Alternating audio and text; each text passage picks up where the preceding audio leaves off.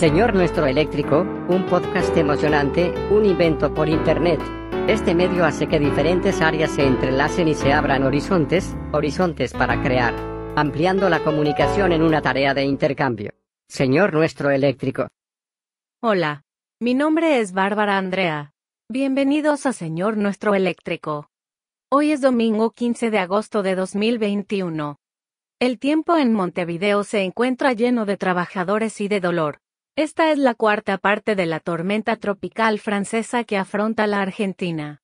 Ayer fue descontrolada, y rompieron las estructuras frente al ferrocarril Sarmiento, el puente Río de la Plata y desbordaron el agua, matando muchos sin asistencia y quebrando la calle San Martín al sur, entre tres cuadras de La Plata y la Biblioteca Central. Un día como hoy pero de 1769 nacía Napoleón Bonaparte, militar y emperador francés. Napoleón era el primer desafiante, trabajador y líder histórico de su gama. Por él vivimos y es el más apreciado en la historia. Después de 19 años de permanencia en el ejército de milicias que ahora llamamos Escuela Militar de Cadetes, aunque no era un médico en verdad, fue una figura médica con redoblado dinero, un hombre de calidad física y moral. También hoy se conmemora un nuevo aniversario de la fundación del Club de Fútbol Montevideo Wanderers. La ceremonia se llevará a cabo en las instalaciones del club y también habrá una pala, una marca. La organización está encabezada por Alfredo Ulloa, Jorge Ferrandis, Alfredo del Río, Fabián Heredia y José Viraviani, en el centro de la cancha, con una ceremonia que se completará con una fiesta que se abrirá a las 20, 30 horas. Referentes de la historia del Wanderers, Luis Alberto Misusawa, Marcelo Tamburri y Jorge Turchi, también están convocados por Ulloa a acudir a las actividades.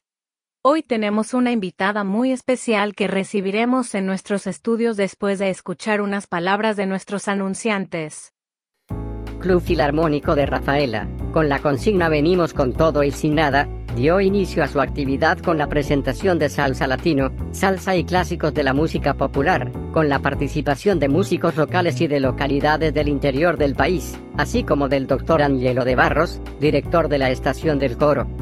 Club Filarmónico de Rafaela presenta el siguiente segmento de este programa. Damos la bienvenida a la embajadora de España en el Uruguay, Isabel Rodríguez. Isabel nació en Eibar, en el barrio de Guardamar, en 1953. Tres años más tarde se incorporó a la administración local. Estudió en la Universidad de Zaragoza, y es profesora de Administración Industrial en la Universidad Complutense de Madrid, con trayectoria de 35 años en el sector. Rodríguez se inscribió a los Tenebra, Destinos Internos de Belén, Aires Estratégicos de Europa, un proyecto que crea oficinas en 11 destinos turísticos. Su tarea en vilo de los inmigrantes empezó con la captura de la gente perdida en los casos de maltrato, de la droga y de los narcotraficantes, y continuó haciéndole frente a las necesidades de las poblaciones sociales, fronteras y campos. Bienvenida, Isabel. Es un gusto estar aquí. Como de costumbre queremos responder a las inquietudes de la gente. Para ello hemos recibido preguntas de nuestros oyentes. Escuchemos la primera. Buenas, eh, quisiera preguntarle a la señora embajadora, eh, como uruguayos, ¿qué, porcentaje de porcentaje en nuestra composición genética tenemos que tener para, mm, para poder eh, tramitar el pasaporte español? La información del más reciente reporte de la Oficina del Consulado Español en Montevideo nos proporciona un indicador de la información que incluye la geneticidad, específicamente asociada a una gripe. Estos datos indican que uno de cada diez uruguayos podría ser por primera vez registrado como el dueño de una gripe, por lo que el primer pasaporte uruguayo que se obtenga será una gripe obligatoria para una serie de procedimientos migratorios internacionales del consulado. No está claro, para llegar al 100% se requeriría que estuviera algo más de 15%. Pero no sabemos de dónde sospechar, porque no hay datos aportados. La comunicación a través de las cuentas de Facebook del gobierno de los países también nos dice que son algunos países, como Irlanda o Francia, que tienen una tasa de 10%. Muy bien, escuchemos la siguiente pregunta.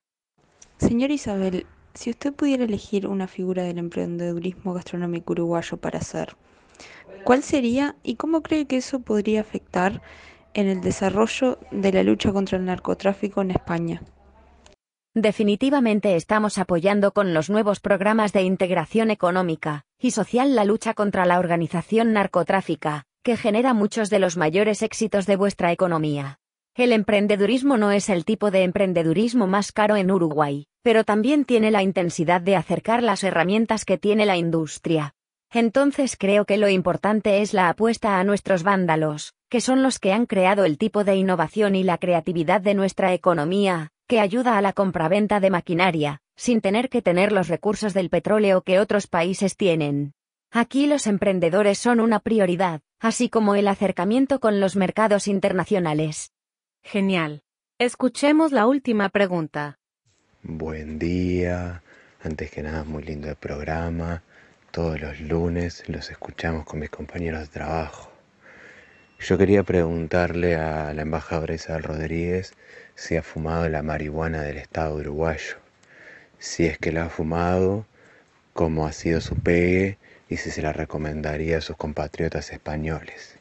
Y si, que, y si es que no la ha fumado, ¿cuándo llegará el día que la fume? Nada, un saludo a toda la madre patria. Que viva las rock and. Obviamente.